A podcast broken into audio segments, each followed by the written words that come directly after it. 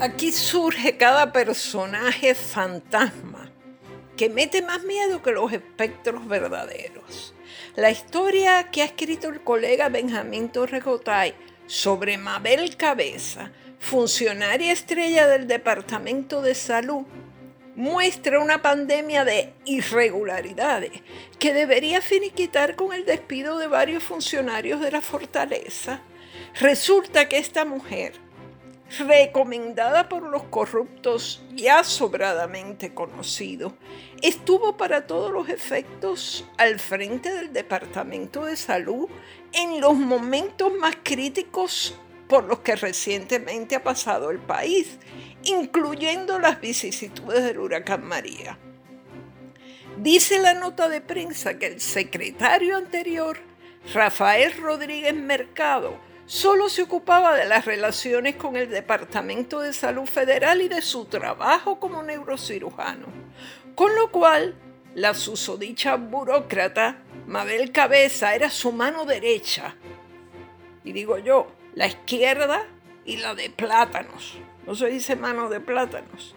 La CEO, CEO de un organismo responsable nada más y nada menos que de la política salubrista del país.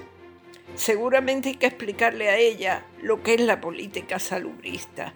Una persona sin experiencia, sin categoría, sin recursos profesionales, ni prestigio de ninguna clase, decidía por la salud de cientos de miles de ciudadanos. Cogió 500 pruebas del coronavirus y las repartió por lo que ha trascendido al huipipío. No se sabe si le dio alguna a su peluquera. Por fin la despidió el nuevo secretario de salud, Lorenzo González, porque aunque hubo intentos anteriores de salir de ella, resulta que en la fortaleza alguien mandó a decir que Mabel Cabeza era indispensable. ¿Saben ustedes lo que quiere decir eso? Indispensable no es nada, caramba, no es nadie. Ni siquiera la obtusa que mandó a decir que Mabel Cabeza era indispensable, esa menos que todas. La gobernadora no puede esperar ni un segundo para limpiar la mansión ejecutiva de toda esa ralea que todavía presume mandar en las agencias más esenciales del gobierno. Qué indispensable, indispensable una recomendada salida de sabrá Dios qué caravana partidista. Por eso es que el valor de las denuncias de los subalternos es cada vez más importante, cada vez más urgente. Nadie debe sentirse a salvo en los puestos de confianza de la fortaleza. La que preservó y defendió la presencia de una inecta en el Departamento de Salud debe salir también despedida y responder por ese baboso comentario de la indispensabilidad. Los jefes de agencia, los funcionarios de todo rango, deben ir a la prensa a denunciar irregularidades, componendas y chanchullo. Han cambiado las reglas del juego. Los que deben temblar son los antiguos enchufados, que sepan que pueden ser señalados y denunciados. Los programas noticiosos y la prensa escrita están para recibir confidencias serias. Nadie se cohiba. Estamos en crisis y a revelar y a denunciar se ha dicho.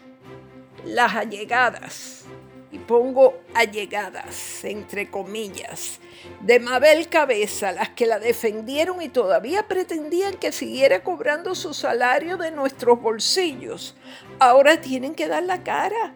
Y de paso que averigüen si Mabel Cabeza regaló alguna prueba a su manicura.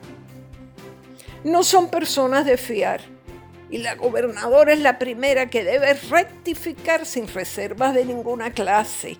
Si la pandemia del coronavirus exige higiene, higiene hay que exigirle al aparato gubernamental, empezando por las asesoras o asesores de la gobernadora.